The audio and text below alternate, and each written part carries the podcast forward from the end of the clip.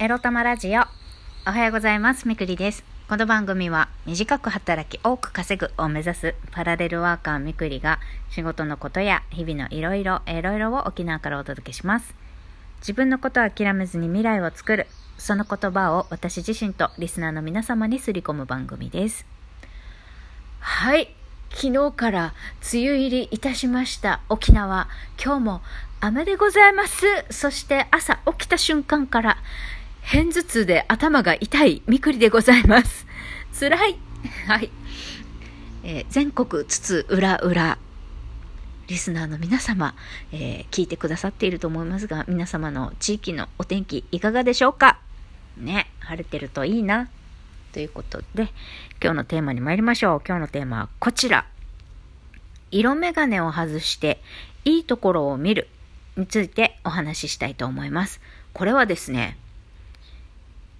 昨日、英会話の授業やってきて思ったことです。生徒に対して、私ね、生徒に対して自分の勝手な色眼鏡で生徒を見て、彼らの、彼ら、彼女らのいいところを見ようとしていなかったなという反省がありまして、今日、今日はそのお話です。実はラジオ収録する1時間前ぐらいからずっとずっと生徒のこといろいろいろいろ考えていたんですね。まあ結論としてはやっぱりどんなに私の言うことを聞いてくれなくて、どんなに宿題をしてなくて、どんなに無断遅刻欠席しようとも、一応来続けている限りは、お月謝払っている限りは、まあこの生徒さんたちはね、向上したい、英語に触れたいという気持ちがあるんだから、この生徒たちのいいところとか、まあ性格的なね、いいところとか、素敵な、もともと持ってる才能とか、あとは、彼らのいいところ、例えば英語のスキルに関しても、この人はここが得意っていうところとかね、そういうところを見て、やっぱり、あの、サポートする、そう、いいところを見て、彼ら彼女らには絶対いいところ素晴らしい才能っていうのはみんなみんな持ってるからそこを見て楽しみながら彼らがこうもっと英語頑張ろうって思えるようにサポートし続ける。絶対素晴らしい面があるからここを伸ばしていきたい。ここを自分のために他の生徒のためにも彼、彼女の持ってるここの部分をもっともっとオープンにもっともっと注目してもらってもっともっと注目してあげて、まあ、してあげるってあげるっていう言い方もちょっと変なんだけどあげてもっともっと向上していけるように流れを作り作っていきたいなと改めて思ったんでございます。そうと言いますのもね、まあ、実は私が今受け持っている生徒の中に2人、2人、2人どころじゃないな。まあ、1つのクラスに2人男性の問題児がいるんですよ。まあ、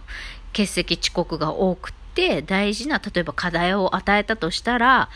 え大事な最最終プレゼンテーション、最後のね、結果発表の日にずる休みするとか。そう。宿題もやってこない。えー今日、えー授業来れそうですか？とか、おお休みでしたね、大丈夫ですか？具合が悪かったんでしょうか？とかって言っても、一切返事返してこないとかね。そうそう。まあそういう、あの、扱いにくい、まあやりにくい生徒がいるわけです。で、彼らに対してもうどうしたらいいんだろうこれ。ってもう何なんだよ。バカにしてんのかよ。とかって私は苛立ちをこう募らせてたんですけれども、昨日は、まあ、ゴールデンウィークなんでね、日本人の生徒は来ないわけですよ。休んで。もう平気でさ、あの、前の授業でさ、先生、俺バーベキュー行くから休むね、次の授業。とか平気で言うしさ、ゴールデンウィーク中だからさ、もうは、本当は、そんなこと大っぴらにみんなの前で言うなよ。周りの人間が、あ、そんな理由で休んでいいんだって、怠け心誘発するじゃんって思ってイラッとしてんだけど、本当は。まあ、だけど、も私も私でさ、怒って、で生徒を叱ったり注意したりして生徒の機嫌を損ねてさ、やめるとか言い出して、言い出したらさ、塾の売り上げ下がるじゃん。でももちろん私の評価も下がるじゃん。そんなことになったらもう嫌だなと思って、ただでさ塾長大嫌いで関わりたくないのに、こんなミスなんかしたらもう猛烈に攻撃されるじゃん、みたいな。しめしめと。あ、だからお前は契約更新してやらないんだぞ、みたいな。こうやって生徒の評判が悪いからって言われたくないからね。そうそう。言われたくないから、まあ、えー、あの、大嫌いな塾長になんやかんや言われるのが嫌で、生徒に嫌われないように、生徒の機嫌を損ねないように、怒らないようにしているっていう逃げの姿勢の自分もいるよな、いたよ、うん、いるよなって思って、そこも反省したんですけれども、えっ、ー、と、昨日はね、そう、祝日で全然生徒は来なくって、で、休みますの連絡してくれない人もいる中で、まあ一人だけね、ポツッと、えー、休みがちだった男の子が来てくれたんですよ。で、話をしたんですね。あの、この生徒に対して、あなたは来年の1月にもうアメリカの大学に進学するっていうことが決まってるのに、全然宿題もやってこないし、宿題もやって来ないどころか最近は休みがちにもなっているけど、どうなの？大丈夫？って聞いたんですよ。私はいつもあなたのこと心配してるよって。確実に進学するとか留学行くって、ね、外国行くって決まってる人こそ今ちゃんと計画的にね必死になって勉強しないといけないのにあなた大丈夫？って聞いたらその男の子が、うんって自分もそんなんじゃやばいと思って、まあ、月曜日、塾休んだ日に、バイト辞めるって決めて、その退職の手続きをしてきました。そのために、月曜日は塾を休みましたって言ったんだよね。で、あ、なるほどね。このこの子もこの子なりに、こう、この子はね、基地の中で、米軍基地、沖縄のね、米軍基地の中でアルバイトをしているんですけれども、それも、まあ、一番の理由はお小遣い稼ぎっていうことじゃなくって、えー、英語に触れたい、実践で英語を学びたいっていう気持ちから基地の中でアルバイトをしているんですね、彼。だけど、なんか予想以上にそのアルバイトが忙しいらしくて、そうそう。で、思った以上にもう、英語を話す余裕もない、すごくもうオペレーションが非常に忙しいから、あの、全然、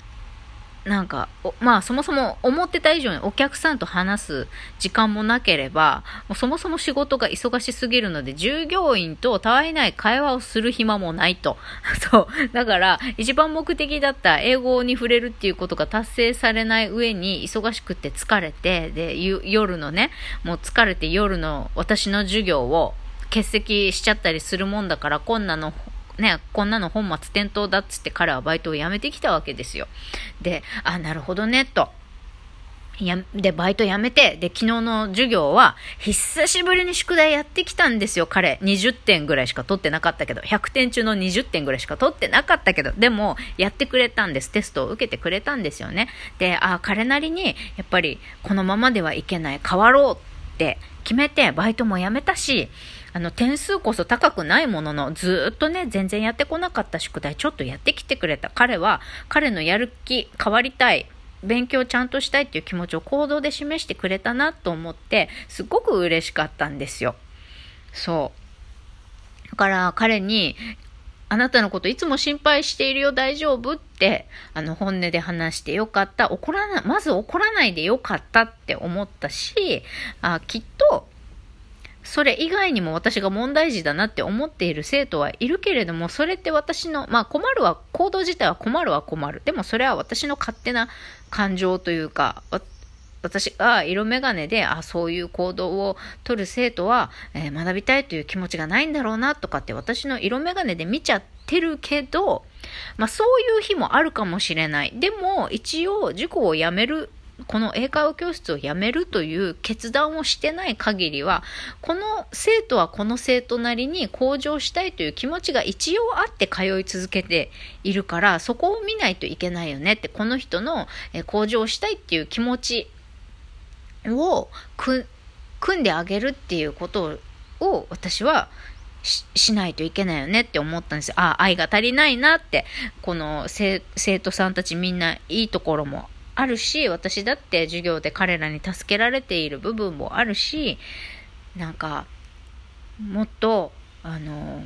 悪いところじゃなくってその人のいいところを見ようってその人の本当はどうなの？本音はどう？っていうのを聞いてちゃんとね向き合ってこの生徒たちのいいところをあの引き上げ引き上げようってそれが私の仕事だし私そういう意識づけが足りてなかったなって愛が足りなかったなって悪いところばっかり見てたなって自分の色眼鏡でなんか見てたなって反省したんです。そう。もう一人の生徒はね、あの、本当にもう、今話した声よりも全然、あの、態度が悪いというか、ひょうきんな方なんですよ。だけど、ただ、努力せずに、ただ、ネイティブスピーカーとアメリカ人とおしゃべりしてれば、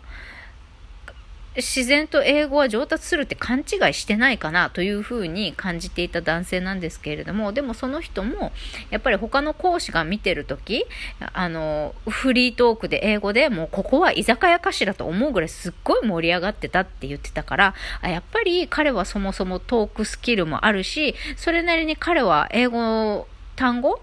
えーいろいろたくさん知ってるから、それ、こうやってフリートークをやる能力は全然ある。ただ宿題やってこないだけなんだって。だから、喋りたいっていう気持ちも能力もあるんだから、やっぱりここを伸ばせるように、私もその生徒と向き合っていかなきゃいけないよねっていろいろ反省してさ、そう、愛が足りなかったな、もっと人のいいところ、見るように心がけようって反省したみくりでございました。なんか自分にも相手にもそういう風にね、できたらいいよな、なんて思います。はい。連休ですけれども、皆さんゆっくり休んでくださいね。バイバイ。